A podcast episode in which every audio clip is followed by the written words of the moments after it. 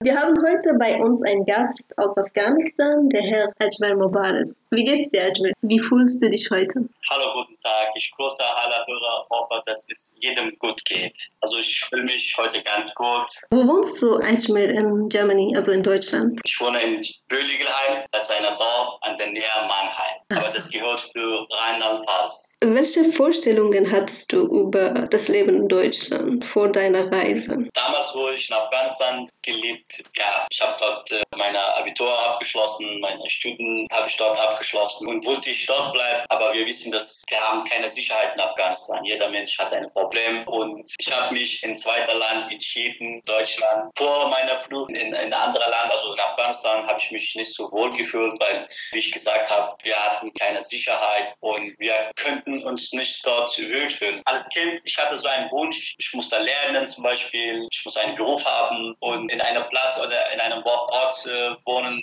wo Frieden ist, wo kann man sich wohlfühlen. Und deswegen habe ich mich für Deutschland entschieden. Und das ist genau ein Land, wo ich mich jetzt wohnen kann und kann man also vieles Möglichkeiten in diesem Land erreichen. Und womit hast du angefangen als erstens, als du in Deutschland angekommen warst? War das schwierig genau. für dich, wieder von Null anzufangen? Genau, also wo ich als neu Deutschland kam, das war für mich alles Neues. Wie ich gesagt habe, von der Kultur, von der Land, die yeah. Sprache. Natürlich hatte ich meine Herausforderung. In 2006 habe ich mich einen Deutschkurs besucht und als erster Schritt, weil musste man Sprache lernen und Sprache geht nicht. Der erste Schritt in Deutschland, wo ich, aber ich habe leider nur vier oder drei Monate Sprachkurs gelernt. Nur so wenig. Wieso sprichst du dann so gut Deutsch, obwohl du nicht so viel Zeit äh, verbracht hast in Deutschland?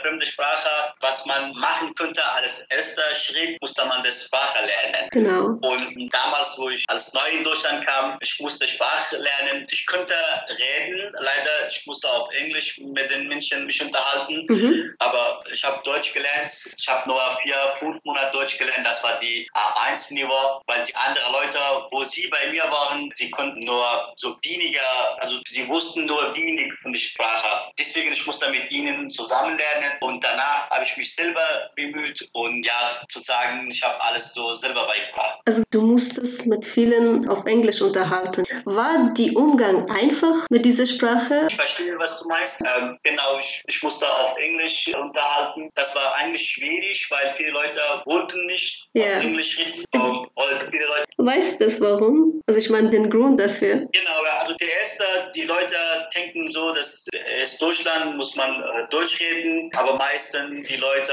wussten, das ist eine fremde Sprache. Vielleicht bin ich einer Tourist mhm. und äh, also meisten haben, haben immer auf Englisch geredet haben, aber viele Leute natürlich verstehen das Sprache nicht. Also ich meinte Englisch und deswegen mhm. haben gar nichts geantwortet. Zum Beispiel, wenn ich in einer Laden was einkaufen wollte, ich habe immer auf Englisch geredet. Sie wollten nicht, sie haben gesagt, leider, wir können nicht Englisch reden oder ich kann nicht Englisch reden, nur Deutsch. Aber sie haben mich verstanden, was ich damit gemeint habe. Wie hast du reagiert? Ich meine, wie hast du dich gefühlt, wenn die Leute so wollten nicht antworten mit, auf Englisch und genau. erwarteten, dass du auf Deutsch redest?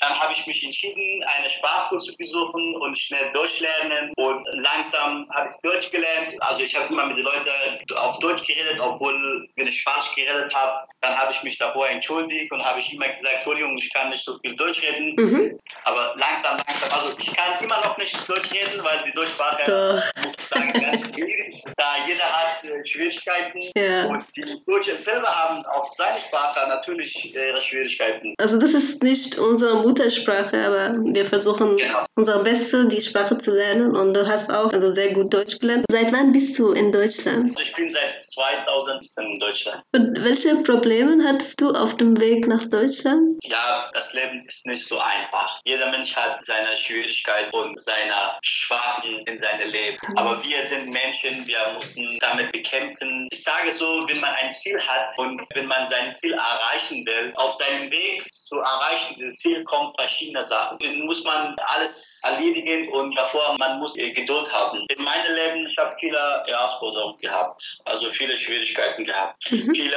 Sachen lassen sich schwierig einfach. Damals, wo ich nach Deutschland kam, natürlich habe auf dem Weg in meinem Land, in anderen Ländern, habe ich auch viele Schwierigkeiten gesehen. Aber zurzeit wohne ich in Deutschland und fühle ich mich ganz, ganz gut. Sehr gut. Ja, viele Geflüchtete haben Schwierigkeiten gehabt auf dem Weg nach Deutschland. Das ist nicht einfach. Und du hast äh, in Afghanistan studiert. Genau. Was hast du studiert? Abitur und mein Studium in Afghanistan abgeschlossen. Was hast du eigentlich studiert? Welches Fach? Ich habe alles Journalismus in Kabul Universität. Wow, toll. Und arbeitest du auch in diesem Bereich in Deutschland? Wurde das anerkannt? Also 2006 habe ich in einer Firma als YouTube-Kanal gearbeitet. Wow, okay. Äh, genau. Und dann in 2017 habe ich mich in einer Jugendhilfefirma beworben und durfte dort als Betreuer arbeiten. Krass. Danach kann ich auf die Idee, eine Ausbildung als Jugendheimerzieher anzufangen. Und jetzt machst genau. du diese Ausbildung? Diese Ausbildung ist Jugendheimerzieher. Mhm. Ich habe nur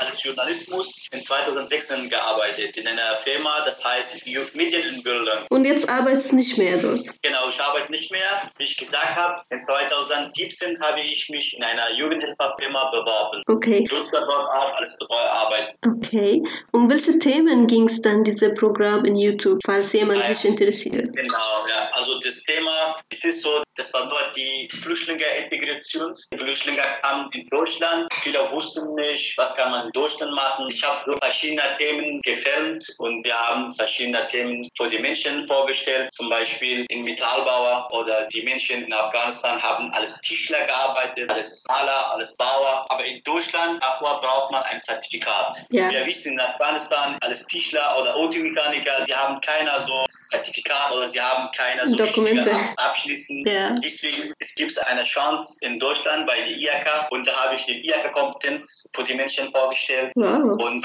auch im Kindergarten, dass die Männer dürfen auch in der Kindergarten arbeiten. Natürlich in Deutschland im Kindergarten arbeiten viele Frauen, mhm. aber die Gesellschaft will sich verändern. Das genau. heißt, die Männer dürfen auch im Kindergarten arbeiten. Natürlich. Deswegen ich habe auch den Kindergarten vorgestellt. Also ich habe verschiedene Themen vorgestellt, da steht alles in YouTube. So ein Infoprogramm war das. Also das war auch verschiedene Themen für die Leute, wo sie neu in Deutschland sind. Das habe ich für ihnen vorgestellt. Genau. Und du arbeitest immer noch beim Jugendamt? Also wir arbeiten in der Jugendhilfe.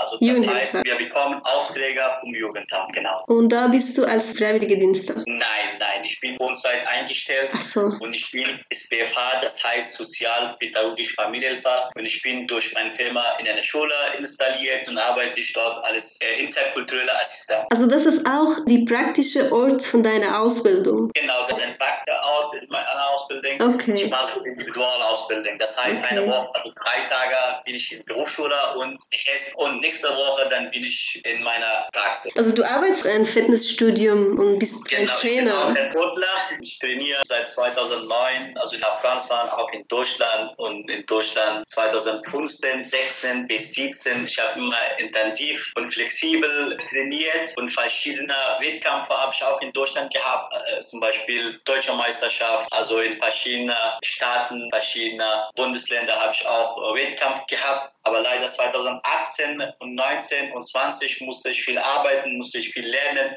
Ja. Deswegen zurzeit trainiere ich so wenig. Mhm. Aber ich bin auch ein Trainer in einem Fitnessstudio. Also diese Fitnessstudio gehört dir allein nicht? Nein, das ist nicht meins. Der Chef ist ein guter Bekannt von mir mhm. und ich bin selber dort ein Trainer. Ich bringe also Kickbox und die verschiedenen Ausdauertraining für die anderen Menschen bei. Also das ist mein Hobby zu sagen. Und du hast auch in Afghanistan Sport getrieben. Also was warst du auch ein Trainer. Und ich war in Afghanistan ein Wettkämpfer. Ich war, wie soll ich das erklären, ich war nicht Trainer in Afghanistan, aber ich ja. war die beste Sportler in meiner Verein. Dort habe ich auch äh, viele Wettkämpfe gehabt, zum Beispiel die afghanische Meisterschaft habe ich gehabt und dann, weil ich so gut war, dann bin ich nach Iran einmal und 2013 in Türkei. Okay, cool.